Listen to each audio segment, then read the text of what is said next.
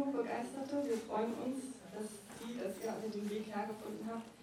Äh, ich begrüße ganz herzlich für das Team der interkulturellen Wochen Freiburgs. Ähm, der Film läuft zum zweiten Mal hier. Am 7.10. letztes Jahr hatten wir Premiere.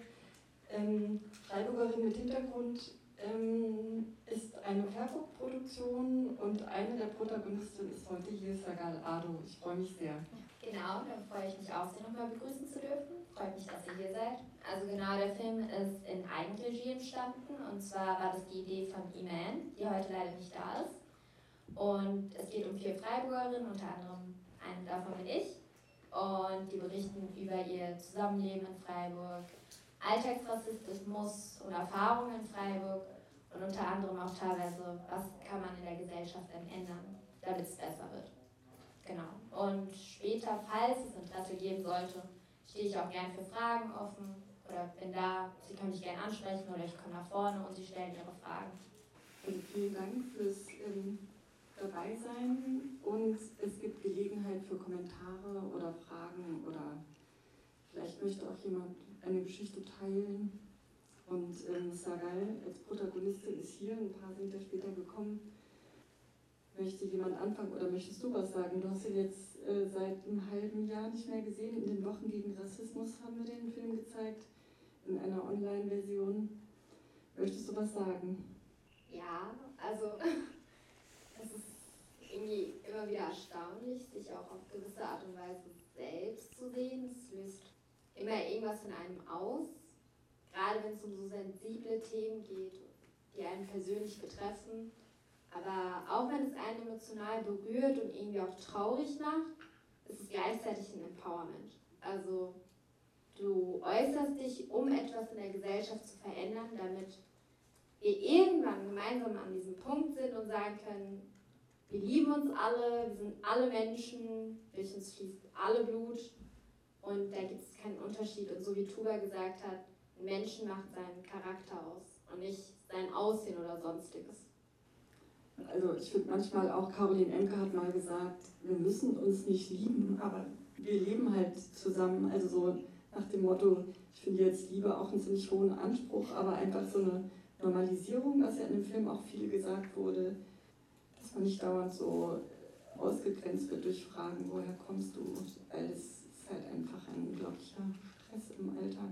Aber ich habe nichts gegen Liebe. Nee, halt einfach Respekt Begegnung auf Augenhöhe und nicht mit So.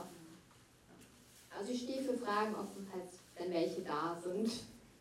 Dankeschön auch, dass Sie da sind und sich beteiligen wollen, sich informieren wollen. Und ich vermute auch alle etwas in der Gesellschaft verändern wollen. Also es funktioniert ja auch nur, wenn alle versuchen, sich daran zu beteiligen. Also man sagt ja auch bei allen Dingen, Kommunikation ist der Schlüssel. Und wenn man nicht irgendwann anfängt, seine Stimmen zu hören, dann gibt es, wie gesagt, es gibt immer Leute, die haben damit überhaupt nichts zu tun oder viele haben dann auch gesagt, okay, wenn ich sowas sehe, wollen die Leute dann überhaupt, dass ich was sage, weil sie Angst haben, der Person dann zu nahe zu treten und deswegen sagen sie, weil ich helfe nicht. Dabei wünschen sich fast alle eigentlich, ich möchte die Hilfe. Nicht, weil ich ein Opfer bin, aber damit die Person, die mich gerade diskriminiert, erstens merkt, okay, es ist gerade nicht eine Person mit Hintergrund oder optisch anders sein, die dafür einsteht, sondern Leute, die wie ich sind. Dass ich sehe, es gibt Leute, die sehen mich als Teil der Gesellschaft. Deswegen ist Kommunikation unglaublich wichtig, dass man seine Erfahrungen teilt. Man muss nicht unbedingt über rassistische Erfahrungen direkt persönlich sprechen, aber dass man versucht, in der Gesellschaft etwas mitzuverändern und nicht nur zu Hause dann rumjammert oder sich aufregt und beschwert, das und das ist passiert, aber man versucht auch nicht seine, in der Gesellschaft zu ändern. Deswegen ist es wichtig, gemeinsam mit Hilfe von Kommunikation diesen Schritt zu gehen. Und deswegen engagiere ich mich halt auch zusätzlich, abgesehen vom Film, sozial, damit auch gesehen wird, die Person will dazu gehören, sie gehört dazu und es gibt genug andere Menschen, die es auch so sehen und mit der Hoffnung, dass dann irgendwann so ist, dass es alle so sehen dass wir alle dazugehören, egal ob schwarz, gelb, Kopftuch, nicht Kopftuch, Turban, kein Kopftuch oder sonstige. Ja, ich glaube auch, es ist ganz wichtig, dass es, das ist die Aufgabe der Dominanzgesellschaft und nicht der jeweils Diskriminierten. Das betrifft ja auch lesbische, schwule und Transidentitäten und so. Also es geht immer darum, dass die Mehrheitsgesellschaft sich angesprochen fühlt und dafür kämpft und nicht das den Leuten überlässt, die dann jeweils zufällig situativ davon betroffen sind und es dann immer sozusagen als Einzelproblem gewertet wird. Ja. Und ähm, wie es zu dem Film gekommen ist, also tatsächlich war äh, Imen Wadia, ist wegen Covid-19, musste sie früher von ihrem Freiwilligendienst in der Türkei zurückkommen und saß dann hier und wollte irgendwas tun, hatte gerade Abi hinter sich und hatte dann die Idee, ähm, verschiedene Leute zu interviewen und ähm, hat euch dann gefragt, ihr kanntet euch ja, Tuba kannte sie auch und äh, Winio kannte sie ähm, über die BIPOC-Gruppe, die ist aktiv auch in der Universität und hat sie gefragt und darüber haben wir uns eigentlich auch ganz gut kennengelernt.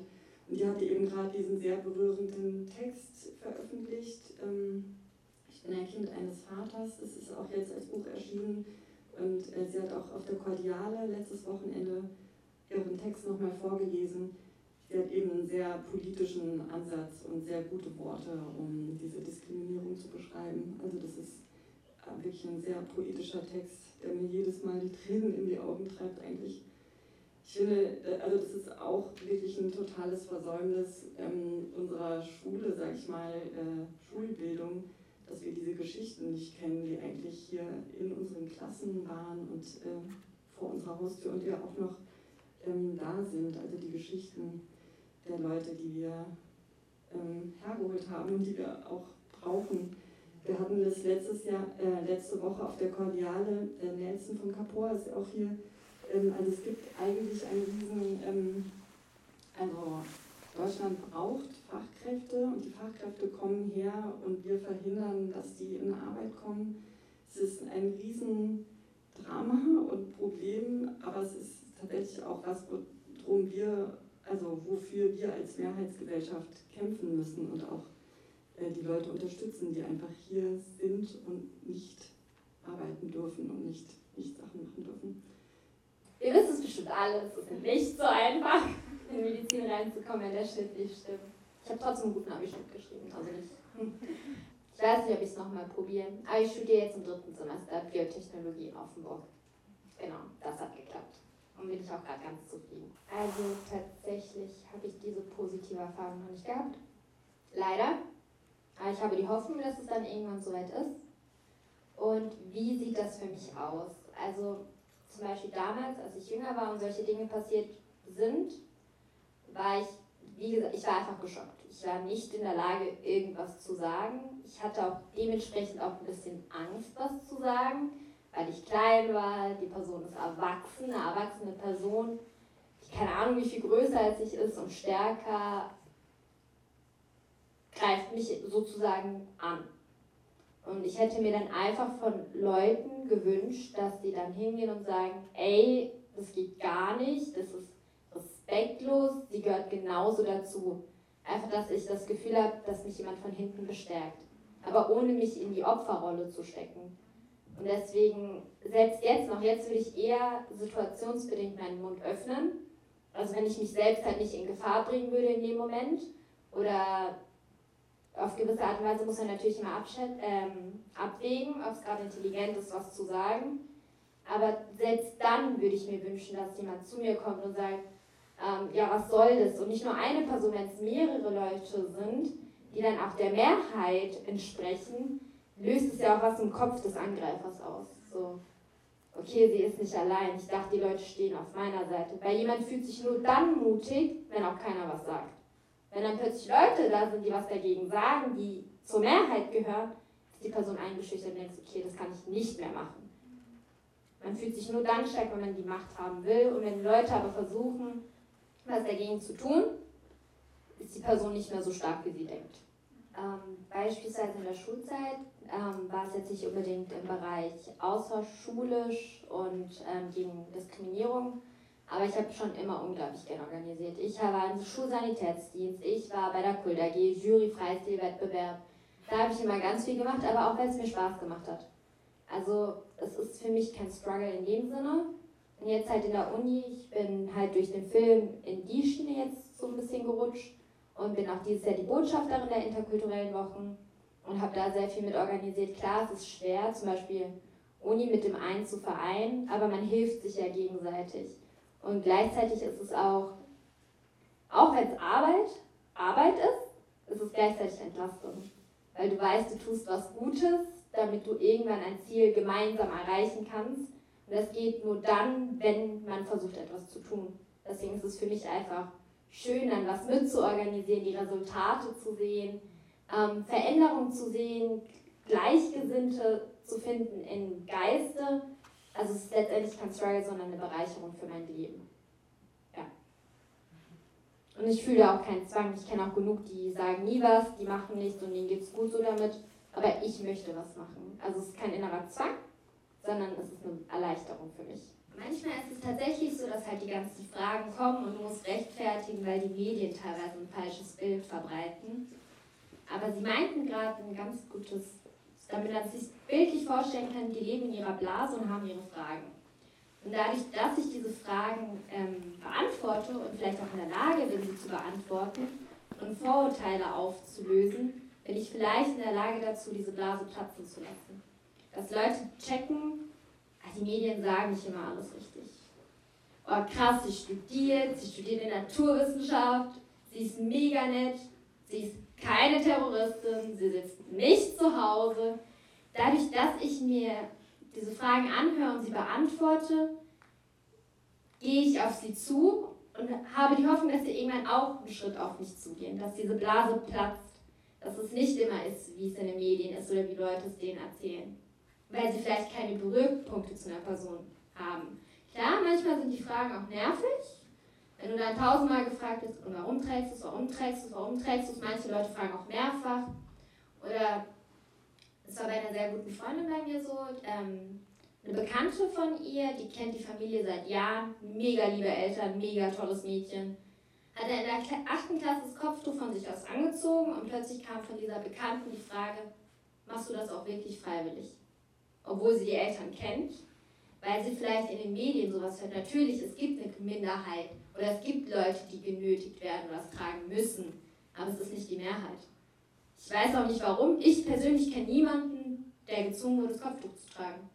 Und ich habe viele muslimische Freunde. Viele. Und dann gibt es aber plötzlich Leute, die eigentlich fast keinen Berührpunkt haben und sagen, ich kenne die, die und die und die, die trägt, mussten Kopftuch tragen. Also, und wenn es mir halt aber einfach zu viel wird, sage ich auch, das. Also du musst für dich auch selbst die Grenze kennen, aber dadurch, dass man offen ist und versucht, das zu lösen, kann es sein, dass die Person halt offener wird. Deswegen ist halt Austausch auch so wichtig und dass man halt Fragen beantwortet, damit Ängste, die es gibt, aufgelöst werden. Ja, danke für den Film. Ich finde es gut, dass ihr Rassismus und Islamophobie als solches benannt habt im Film. Und ich fand es auch gut, dass der Film Freiburgerin mit Hintergrund heißt, obwohl ich ganz oft erlebt habe jetzt in meinem Umfeld, dass die Leute dieses Migrations vor dem Hintergrund dazu gebastelt haben.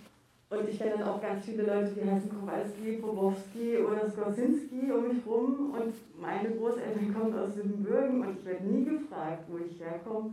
Ich finde halt, und ich glaube, das ist auch schon lang so in der Diskussion, es bräuchte irgendwie einen neuen Begriff. Es geht ja nicht um Migrationshintergrund.